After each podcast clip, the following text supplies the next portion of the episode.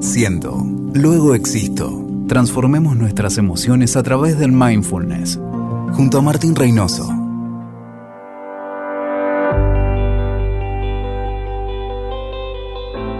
Hace algunos años, en un programa de radio, estaba el reconocido Mathieu Ricard, que es el hombre llamado el hombre más feliz del mundo por las investigaciones que se hicieron en su cerebro en relación a la capacidad de generar emociones positivas.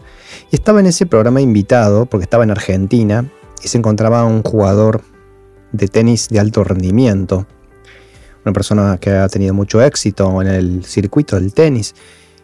Y este jugador, exjugador, le planteaba lo siguiente a Matías Ricard. ¿Cómo puedo yo ser feliz sabiendo que lo mejor de mi vida ya pasó?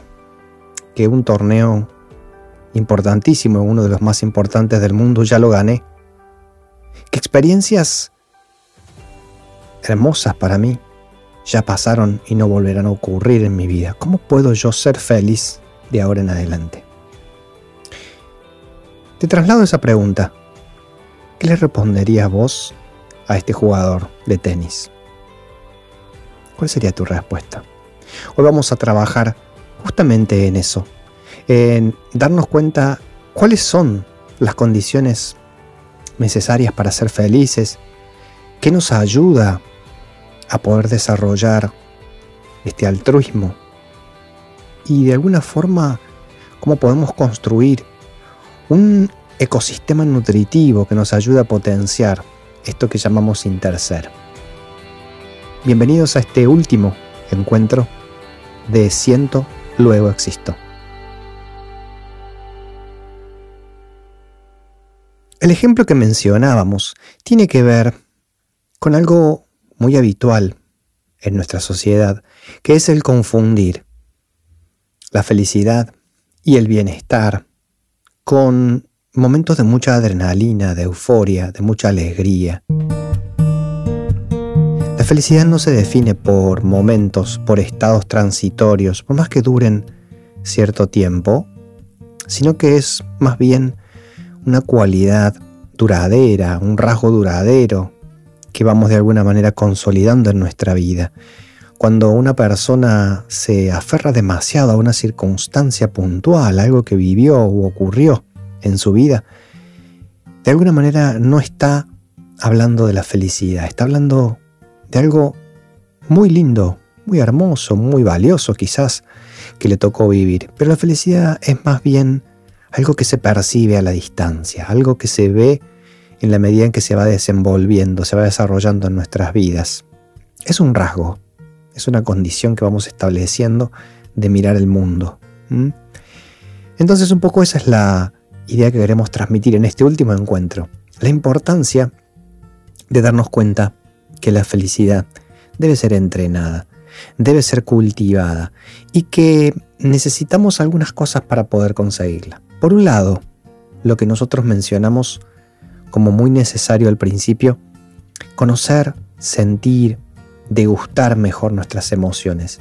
A mí me gusta decir ser sommelier de mis emociones, poder como experimentarlas de manera profunda, ¿no? Como hace un sommelier cuando está catando un vino y que capta todo su sabor y la potencia del sabor de eh, un líquido en la copa. Eso es, de alguna forma, poder acercarnos sin miedo y con una verdadera intención de explorar nuestras emociones, eh, de ser curiosos, de ser realmente personas que buscan reconocer el mensaje de cada una de las emociones en nuestras vidas. Además de ser sommelier de nuestras emociones, necesitamos expandir experimentar más nuestra cualidad de interser. Esa cualidad de interser que hablamos como la que nos conecta, la que nos hace más partícipes de lo que es la danza del universo. Y este ejemplo que damos al principio en realidad era un ejemplo muy egosintónico, ¿no? muy relacionado con el ego, muy relacionado con lo que el deportista había logrado y quería lograr, quería seguir logrando una experiencia muy centrada en él solamente. Y no se veía dónde estaba el interser allí, ¿no? El interser tiene que ver con esta cualidad de poder tener una visión más amplia y conectada con el resto de los seres, con el resto del universo. ¿Cuál es la forma de experimentar nuestra cualidad de interser? A través del altruismo, como lo dijimos también en el transcurso de estos encuentros. El altruismo como aquello que nos hace verdaderamente humanos, como aquello que nos eleva de nuestra cualidad de mamíferos, vertebrados, de animales, de seres eh, del universo, nos eleva, es el altruismo, esta capacidad de poder de alguna forma postergarnos a nosotros mismos a veces en lugar eh, de imponernos frente a los otros, tener una visión de humanidad compartida frente a los demás. Y el tercer aspecto, además de ser sommelier de nuestras emociones y de experimentar y expandir nuestro interser, es el aprender a construir un ecosistema nutritivo. Esto es algo muy importante porque nosotros vivimos en un ecosistema, nos movemos en un espacio con contactos y vínculos, pero además necesitamos que ese ecosistema sea nutritivo, que no esté lleno de adversidades y de cualidades que nos generen dolor, malestar todo el tiempo, ¿no? O que nos invaliden. Necesitamos ir construyendo poco a poco espacios más sanos, relaciones más eh, profundas y más constructivas con quienes nos vamos relacionando. Necesitamos de alguna manera hacer y practicar distintas formas de conectar con el mundo y con los demás que sean saludables para nosotros, entre los cuales podemos hablar del cuidado del ambiente, del ejercicio físico, eh, cuántas cosas más que pueden ayudarnos de alguna manera a sentirnos eh, de alguna manera colaboradores de nuestro ecosistema. Construir un ecosistema nutritivo implica eso, que el medio en el que yo me encuentre sea sostenedor de mi cambio, sea propulsor de mis intenciones y mis propósitos profundos. Además de estas tres cualidades tan importantes que hemos mencionado, hay algo que también nos ayuda a poder de alguna forma continuar este camino de felicidad y de bienestar, y es el ayudarnos a nosotros mismos a romper la ilusión de separatividad que dijimos también en estas prácticas esto del interser tiene que ver con eso, de poder eh, disminuir al máximo esa diferencia entre el ego y el resto del universo. No se trata de los otros o de nosotros, sino que estamos interconectados por una profunda trama relacional. Eso es algo que necesitamos reconocer y aprender.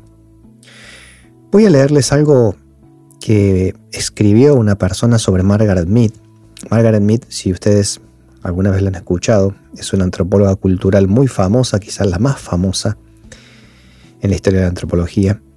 Y mm, esta persona relata una pequeña anécdota muy valiosa en relación a, a lo que Margaret Mead pensaba de la humanidad.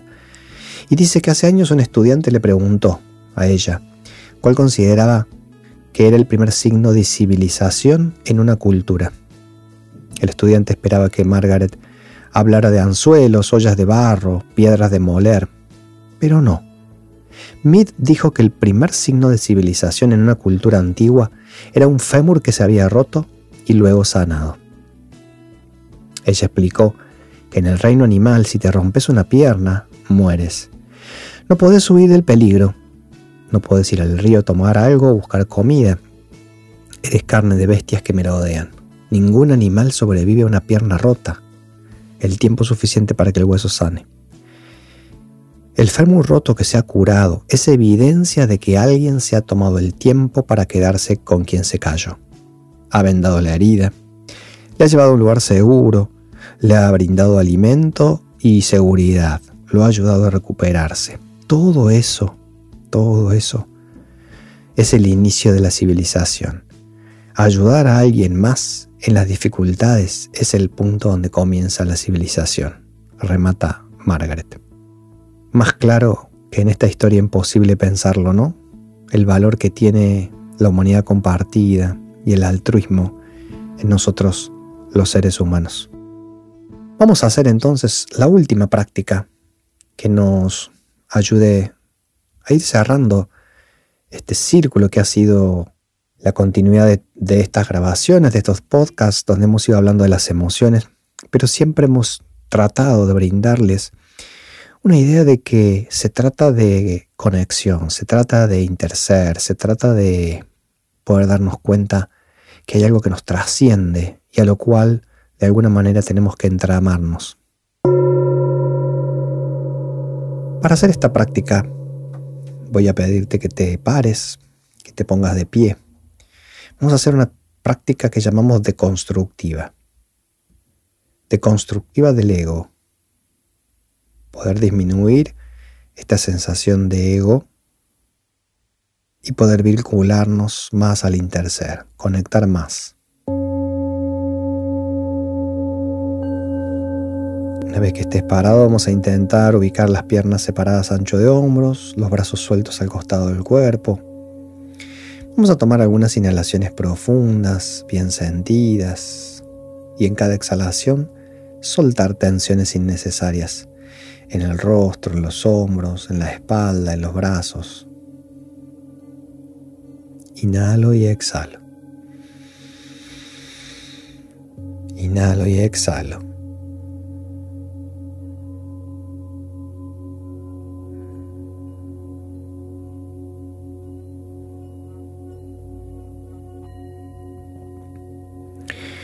Cuando estemos preparados, vamos a tratar de tomar conciencia de las leyes del universo que de alguna manera nos regulan, nos guían, nos sustentan. Una de ellas es la ley de la gravedad. Sentimos el peso en nuestras plantas de pie que nos hunde hacia abajo, el peso de nuestro cuerpo. Una ley de gravedad que hace que todo vaya hacia la tierra no puedo luchar contra eso. Hay una ley de impermanencia que hace que todo esté cambiando momento a momento, a cada instante, porque esa es la cualidad de la vida. Mi cuerpo, mi organismo, mis pensamientos, todo está continuamente cambiando, momento a momento. Luego voy a observar también el control. Hay cosas que puedo controlar, hay muchas otras que no, ni siquiera de mí mismo. La ley del no control de todo hace que tenga que aprender a aceptar muchas de las cosas que experimento. Luego vamos a sentir que de alguna forma estamos en conexión con todo lo que nos rodea a través de la respiración, inhalando y exhalando. Hay un continuo ir y venir. de energía, de contacto con lo que me rodea.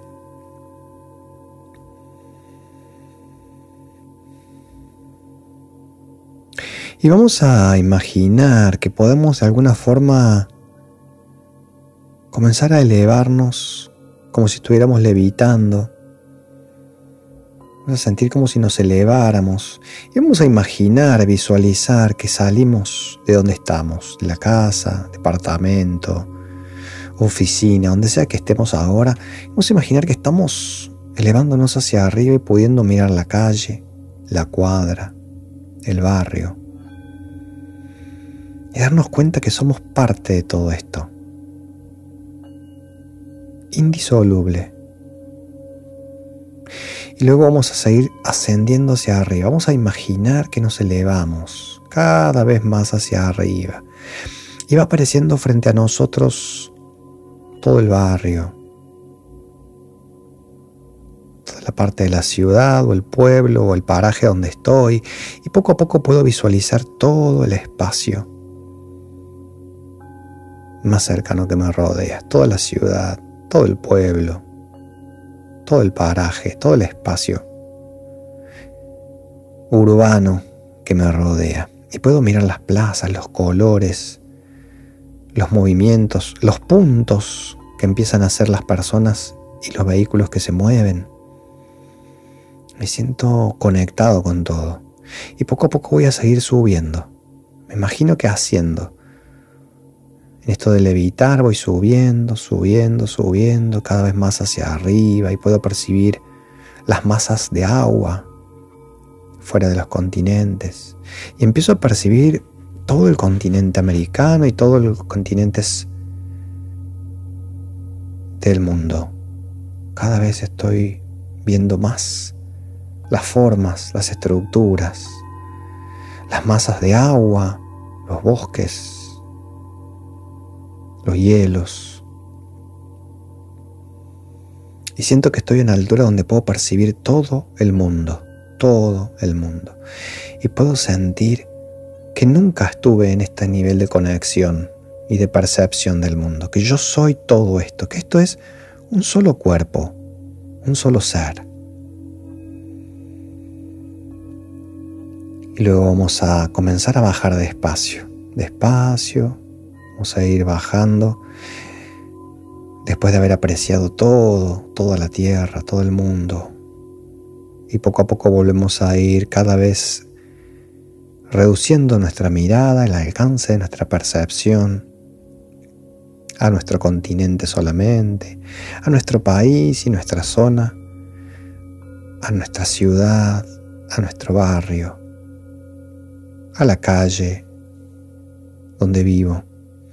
Y poco a poco voy a ir ingresando y voy a entrar y voy a ubicarme adentro, voy a tomar algunas inhalaciones profundas mientras tomo con ambas manos la zona abdominal. Inhalo y exhalo. Inhalo y exhalo. Me agradezco este tiempo de práctica. Me agradezco este tiempo de aprendizaje a través de estos audios, de estos podcasts, de esas pequeñas historias que se han ido entramando para ayudarme a tejer una mejor vida, una mejor forma de relacionarme con mi propia vida, mis propias emociones y todo el universo. Mi revolución. Ya lo entendí, lo acabo de entender. Soy un sensible empedernido, sensible sujeto a pasión, a humedad en los ojos y tsunami en el pecho. Me revoluciona la risa de un niño, la insólita granizada de estío, la acacia desnuda en jirones y el silencio de mi madre que me sabe tibio. Antes no fue así. Antes fui un personaje, una maqueta ensamblada. Me asustaba de mí mismo, me escudaba, inhibido. Maquillé mi sufrimiento construyendo falacias, disparatados sin sentidos. Pero no puedo hacerlo más. Hoy me aflojo y despierto mis nublados sentidos. Hoy expando mi núcleo afectivo. Hoy soy ser sintiente, si no soy agradecido. Hoy quiero conectar con todo. Hoy me decido estar vivo.